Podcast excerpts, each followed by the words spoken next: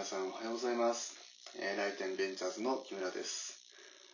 えーこの VC と扱っているですね、えークラブハウスと、えーポッドキャストで展開している、えーまあ、ポッドキャスト番組ですかね、えーなんですけれども、えー何をやっている番組かというと、えー日に一つですね、えー普段はシード VC、えーベンチャーキャピタルとして活動している、えー私、ライテンベンチャーズの木村が、えーまあ、気になるニュースの記事や、えーブログなど、えーをですね、え取り上げまして、その内容を皆さんに、えご紹介するとともに、それについて、ま日々の業務の中で感じていることだったりとか、ま、その投資テーマ、事業テーマについて感じていることを等々お話しさせていただくというですね、ベンチャーキャピタルがあの国内外のスタートアップ関連ニュースを、えーまあ、自分の意見も添えてご紹介するみたいな、そんなテイストの、えー音声版情報番組ということになっておりますと。で、曜日ごとにテーマが異なってきてましてですね、えー本日この火曜日が、えーまあ、テーマが、ライターベンチャーズ投資テーマの一つのクロスボーダージャパン。まあ、日本を軸としたあのインバウンド、アウトバウンド、まあ、双方の、えー国境をまたぐような越境サービスと、えーいうことで、えーやっておりまして、えー本日のケース記事がまさにタイトルにもある通り、えー日本で暮らす外国人専用プリペイドカード、えー、ヨロカードが目指す世界とはということで、えー日本のスタートアップ用、えーヨロジャパンさんですかね、えーが、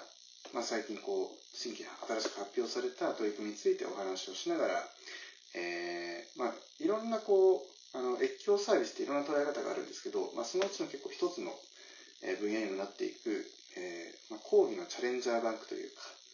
えーまあ、日本に、日本で言えば、まあ、いわゆるこう、外人さんのための金融サービスみたいなものについてお話をできればなと思っています。でですね、じゃあ早速まずはこうファクトというか、あの記事の内容についてお話をしていければと思うんですけれども、まあ今回はですね、あの、ペイメントナビさんというですね、あのメディアでの、えー記事になっておりまして、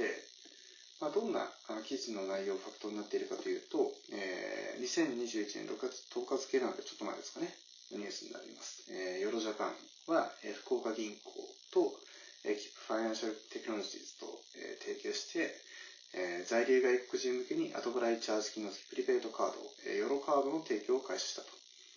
えーで、同カードのそれについて、この、えーペイメントナビさんがインタビューされた時の、えー内容というものが記事になっていますと。で、えーまあ、最初のこう記事のポイントということで、こう6つぐらい、えー、箇条書き書いてあるので、ここはまあ、サマリーになっているので、先に読み上げますと、え1つ目、えー300万人の在留外国人の、えーキャッシュレスの課題を解決へと。2つ目、えーバーチャルカードとリアルカードを発行。で3つ目、システム開発カード発行はあキップ社。後払いチャージ機能は福岡銀行が提供。え4番目、えーニーズは一定程度存在すると見込み。5つ目、認知向上に向けた告知マーケティングはどうするか。え6番目、6言語対応で多くの在留外国人の利用を目指すというのが、まあ、記事のサマリーになっています。で、えーまあ、どういった提携の内容になっているかというと、まあ、割と内容自体はもうプリペイドカードをですね、えー、 YOLO JAPAN さんのユーザー層に対して、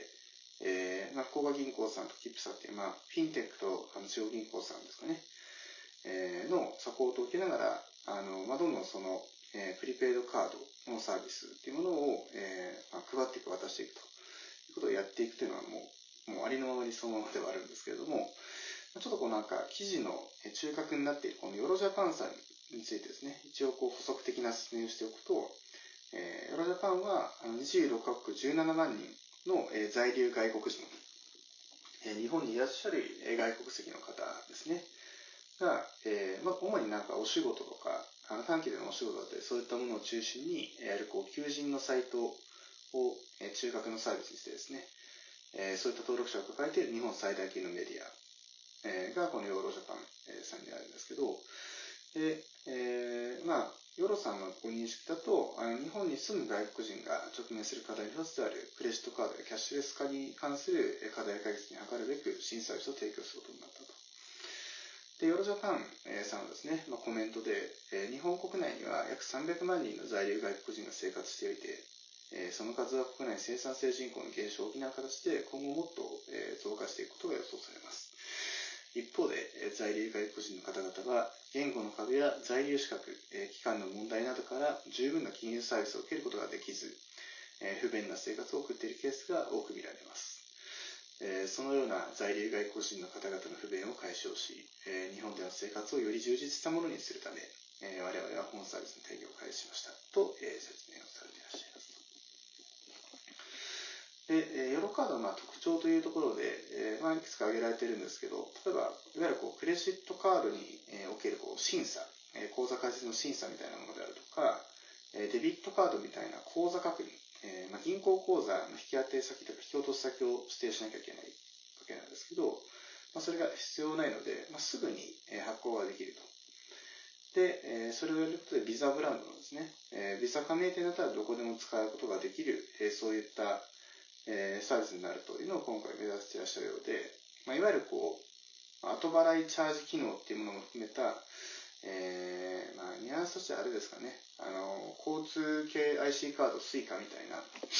えー、もの、あの、あれに近いこうプリペイドカードの UX で、ちょっとここがなんかクレジットと何が違うかっていうこの解釈が、あのー、まあ、フィンテックに明るい方だったら、あ、後払いチャージねっていう感じだと思うんですけど、えー、そうでない方からすると、あ後払いチャージ、それってなんか、あのクレジットカード連動のスイカと何が違うのみたいに思われる方もいらっしゃるかもしれません。が、えー、まあ、後払いチャージ機能っていうことが、えー、ありまして、えー、まあ、必ずしもそのクレジットカードとか、あの、デビットカード、銀行口座の存在を前提としない、えー、まあ、後払い、えー、後からそのチャージをするっていうことができる、えー、っていう機能がついているプリペイドカードになっているようでして、えー、まあ、一応その、えー、ファミリーマートやローソンなどのマルチメディア端末からチャージを行えるようにするというふうに、えー、されるようですと。えー、ちなみに手数料については、まあ、このチャージをする手数料は月1回は無料。で、2回目以降は1回150円ということで、ここが収益源の一つになってくるのかなというところですね。で、まあ、カードも、あの、リアルカードとバーチャルカードの両方があってですね、えー、まあ、インターネット、まあ、アマゾンとか、あの、いろんな EC で買い物をするみたいなタイミングのものであれば、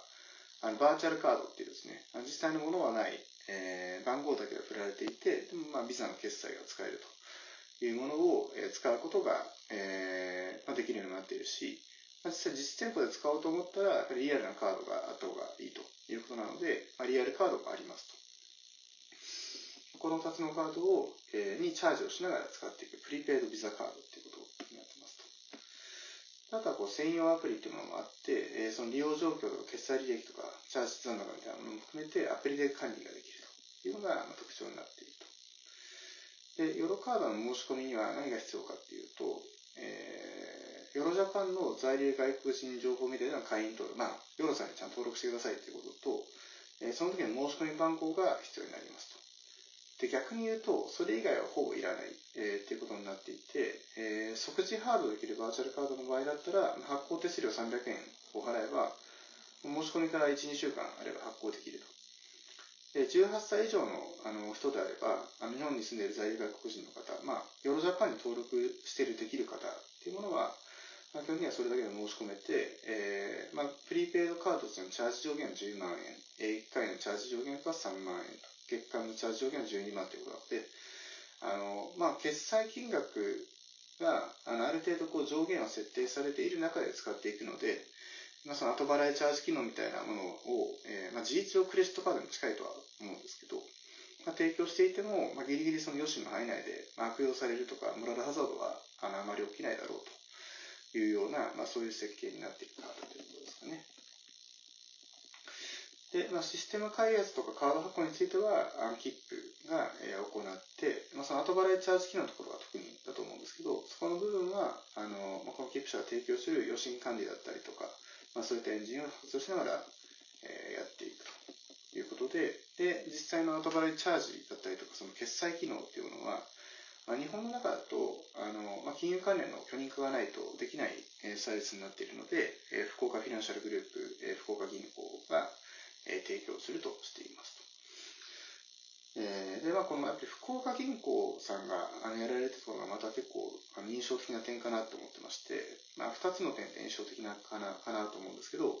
まあ、1つは、まあ、そもそもやっぱりこう地銀の優というかですね、えー、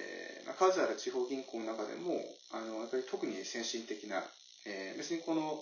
えーまあ、フィンテックとか、まあ、外国人さん向けの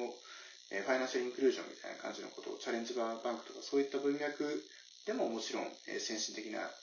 えー、銀行さんでいらっしゃいますし、別にそれ以外の面でも、それこそ、あの、まあ、私自身も、ある意味同業者として、えー、よく、えー、まあ、案件のご相談することも多いですね。あの、ベンチャーキャピタル部門というか、そのベンチャーキャピタルへのなんかこう、連携機能みたいなのがかなり、えー、地銀さんの中でも強い、こう、やっぱり先進的な取り組みを、まあ、全方位的にやってらっしゃるのが、やっぱりこう、福銀さんだなっていうところがありまして、あの、やっぱりそういう、えー、まあ、革新的なことをやっていこうという寄付とか実績が、えあるえ金融機関さんだから、まあ、こういったえサービスに取り組めたというのが一つと、あともう一つおそらく背景にあるんじゃないかなっていうのが、あの、福岡銀行さんだったりとか、まあ、その福岡フィナンシャルグループさんの、えー、まあ、事業エリアになっている、まあ、講義の、まあ、九州北部地域っていうんですかね。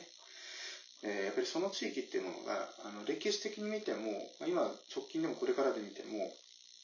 まあ、インバウンドの観点でも、もともとその地域にお住まいの方も含めて、えー、外国籍の方が非常に多い、特にアジア圏からの、えー、方が非常に多いっていう まあ、地域的な特性もあるんじゃないかなと思ってまして、まあ、その方々が、あの、まあ、地域経済にしっかりとこうなんか、えー、包含されていく、そのキャッシュレス化だったりとか、まあ、EC だったりとか、その他その他、えー、無数にあるとは思うんですけど、あの、こういったサービスに、えー、の、まあ、金融サービスのアクセスがある 状態を作っていかないと、なかなかこう、地域でのニーズ開拓だったりとか、えー、これからどうしても、えー、特に九州北部地域とかだったりすると、あの郊外だともうだいぶ高齢化だったり、毎日は人口減少に近いようなあの市区町村も増え始めている段階だと思うので、えー、そこにこう新しい、えーまあ、講義の、えー、日本に住んでくれているというのは日本人の方っていうのがあの増えていかないと、まあ、地域経済的にもまずいと。いう中で、こういったサービスをやっていかれるモチベーションも強いのかなとふうには思いますね。えー、というのが、あのニュース記事の概要としてはこういった、えー、ところになっているんですけども、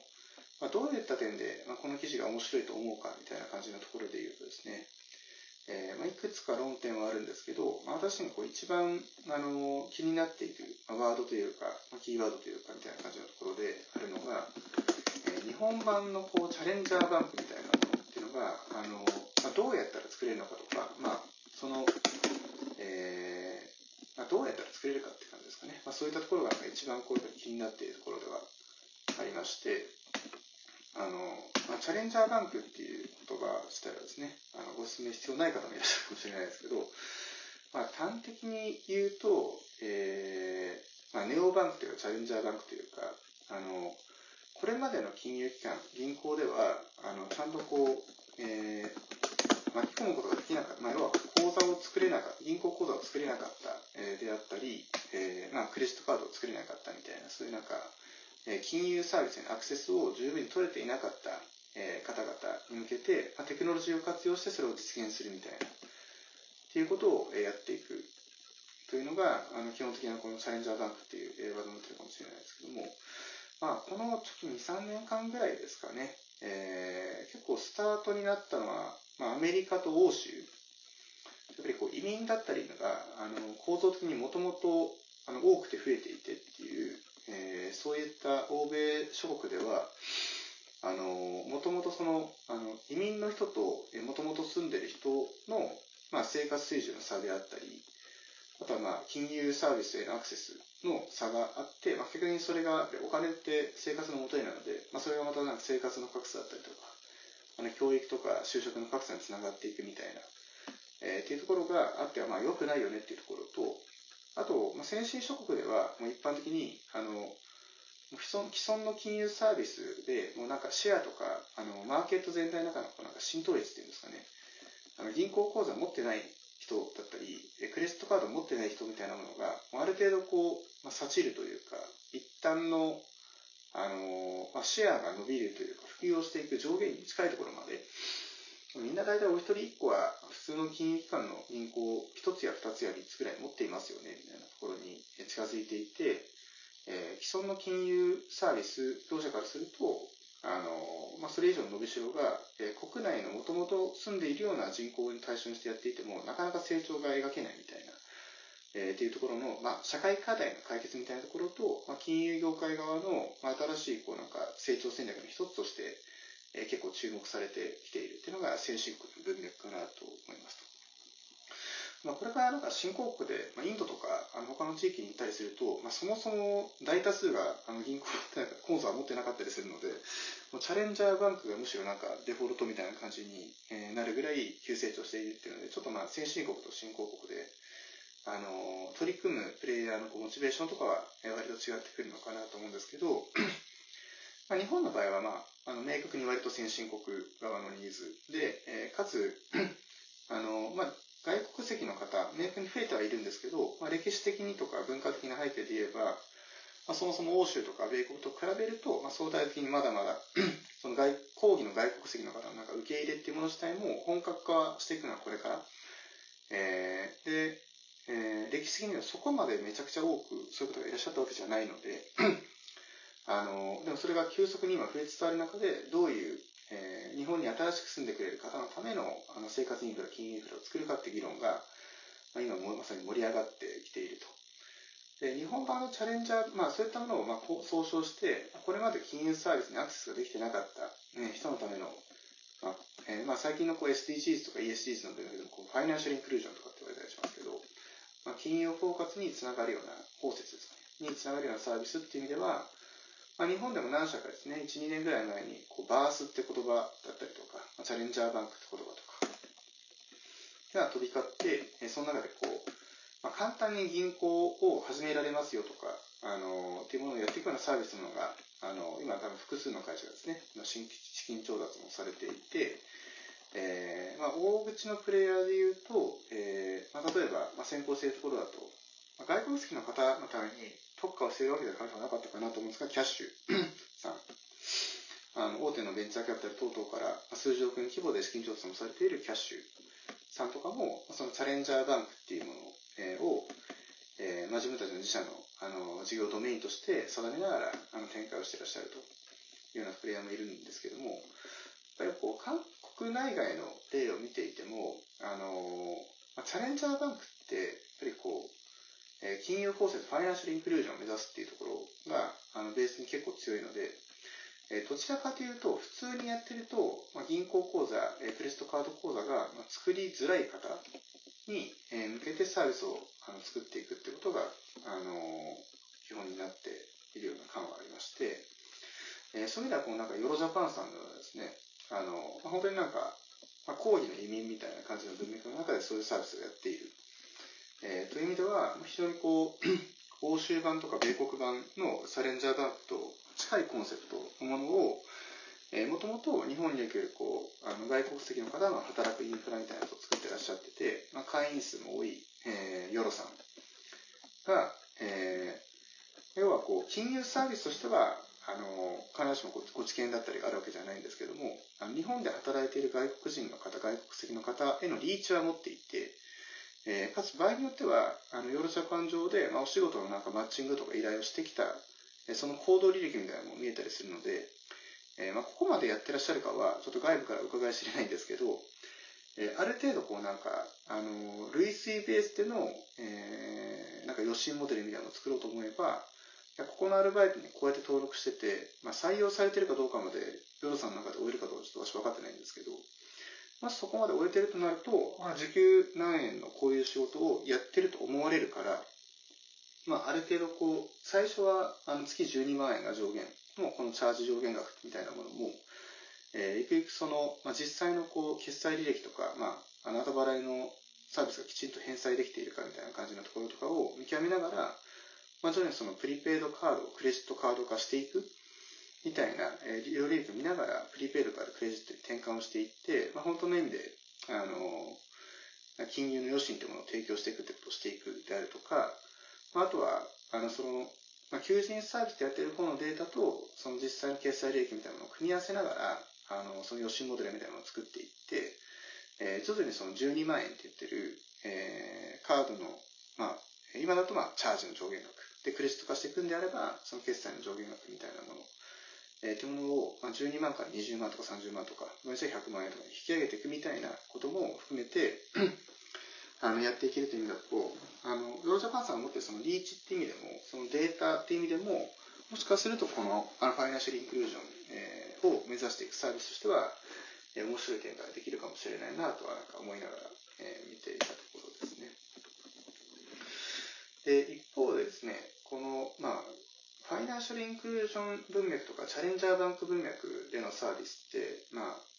海外で本当にユニコーンクラスのリボートっていうサービスとか、あのいろんなものが出てきてはいるんですけれども、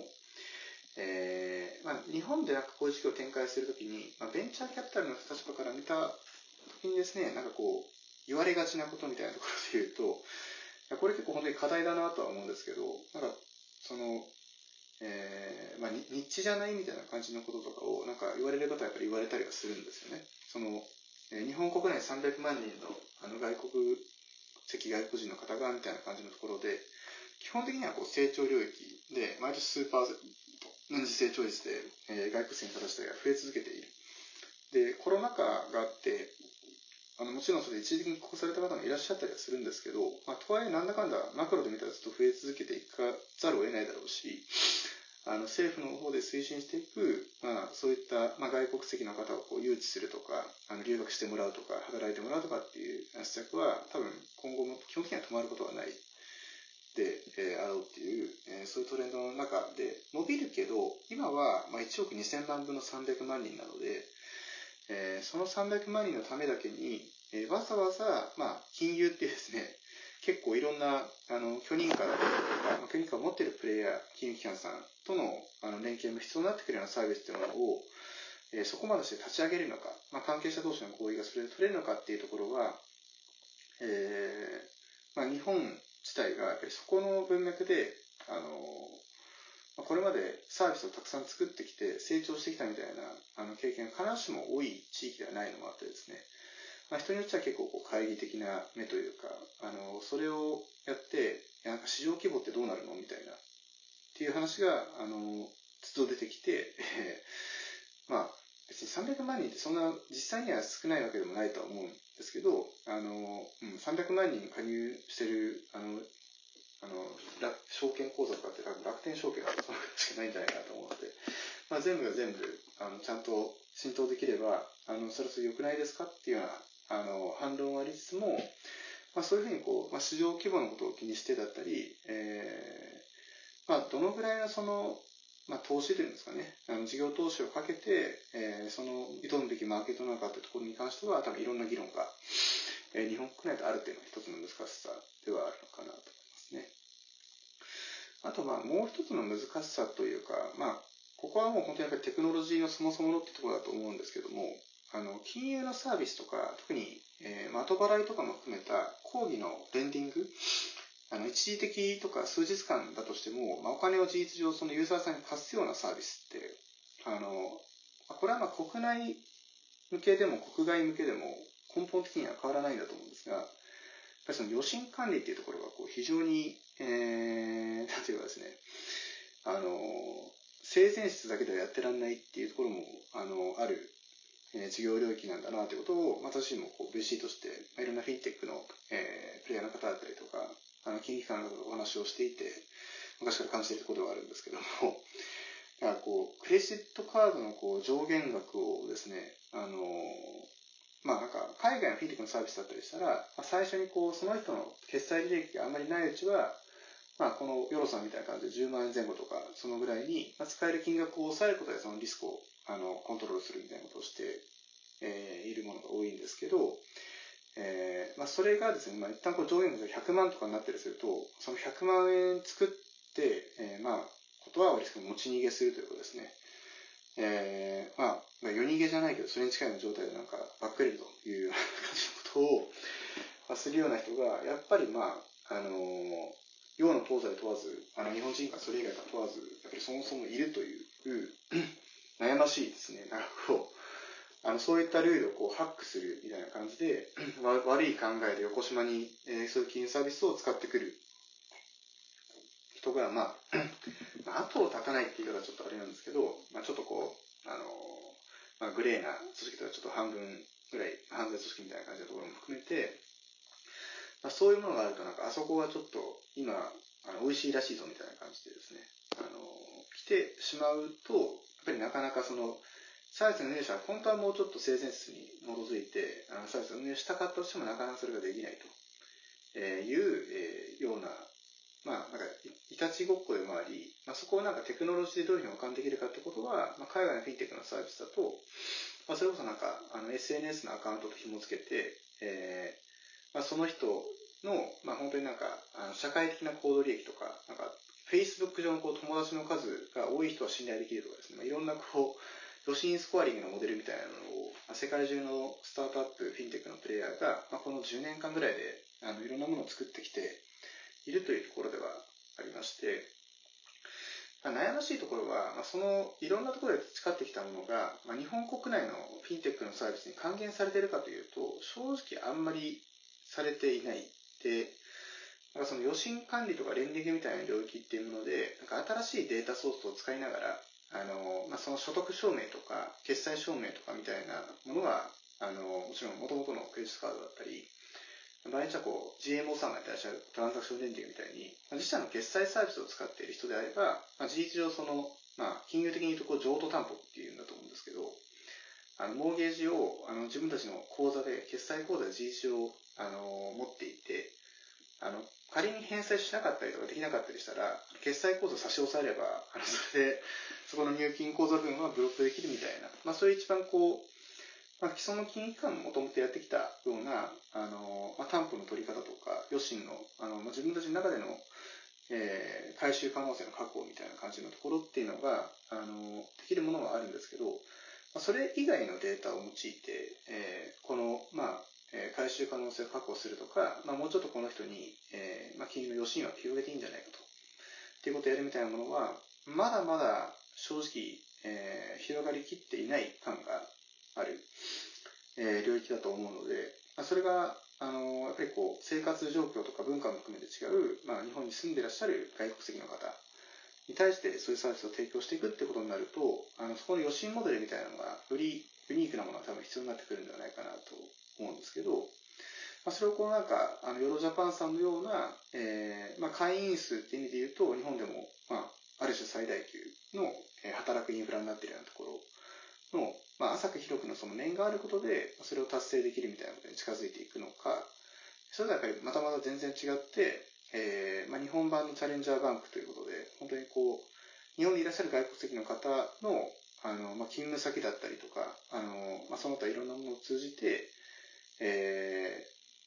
ー、まあ、この人であれば、その外国籍の方々って色眼鏡つけなくても、あの、しっかりお金返せるでしょうと、っていうこととかが、えー、もっと簡単に担保されるみたいなところを作っていくかどうかってところは、まだまだこう過渡期なところは正直あると思うので、まあ、ライターベンチャーズを通して、まあ、事業テーマとしても、あの、引き続き注目をしている領域ではありますと。結構ここってなんか、あの外国人さん向けのあの不動産とか、まあ、それこそカードのビジネスとかも最近あのシードアリステージでご相談いただくケースも増えてるんですけど、やってる方々が共通しておっしゃってるのが、日本ってこうすごい外国籍の方に対して、あの不動産とか金融とかの余震がすごい厳しい国だっていうことは、皆さん口をそれておっしゃってらっしゃってですね、なんか、Facebook Japan に勤めてる年収1500万円の外国籍の方とかで、まあ、1年間、3年間ぐらい日本駐在みたいな感じになってらっしゃる方でも、あの、普通にこう、あの、賃貸マンションのよしあの審査が落ちたりとかですね、あの、オーナーさんから拒否されたりとかみたいなことがやって普通に、あの、まだまだ現実に起こっているっていう話だったり、まあ、カードの、クレジットカードの問題とかも同じで、えー、やっぱりこう、まあ、滞在履歴がないみたいなものって、逆にこれ日本人がイギリスに行った時も同じらしいんですけど、あの、そういったやっぱり外国人にとって、あの、金融とか不動産みたいなサービスって非常にこう、仕方ないところもあるんですが、えー、やっぱりアクセスが悪くて、それを仕方ないで終わらせずにテクノロジーの力でどう、えー、それを保管できるのか、進化できるのかっていうところは、えー、これから、まあ、このヨロジャパンさんがヨロカードを通じて作っていかれるものを引き続き落ちていきたいと思いますし、えーまあ、国内外問わず、まあ、チャレンジャーバンクとかファイナンシャルインクルージョンと呼ばれるような領域っていうものは、まあ、日本でもこれからますます必要とされていく、えー、テーマだと思うので、えーまあ、ぜひこの領域で、えーね、あのディスカッションしていただける方がいらっしゃったら、あのライターメンチの木村までツイッター等々、えー、ですね、いろいろちょっと勉強させてくださいっていうのが正直なところであります。はい、えー、それでは、えー本日の VC と朝活、えー、なんで外国人専用プリペイドカード、ヨーカードを目指す世界とはということで、私たちの木村がお届けしました。えーそれでは皆さん、えー、と本日も、えー一日頑張ってまいりましょう。えーいってらっしゃいませ。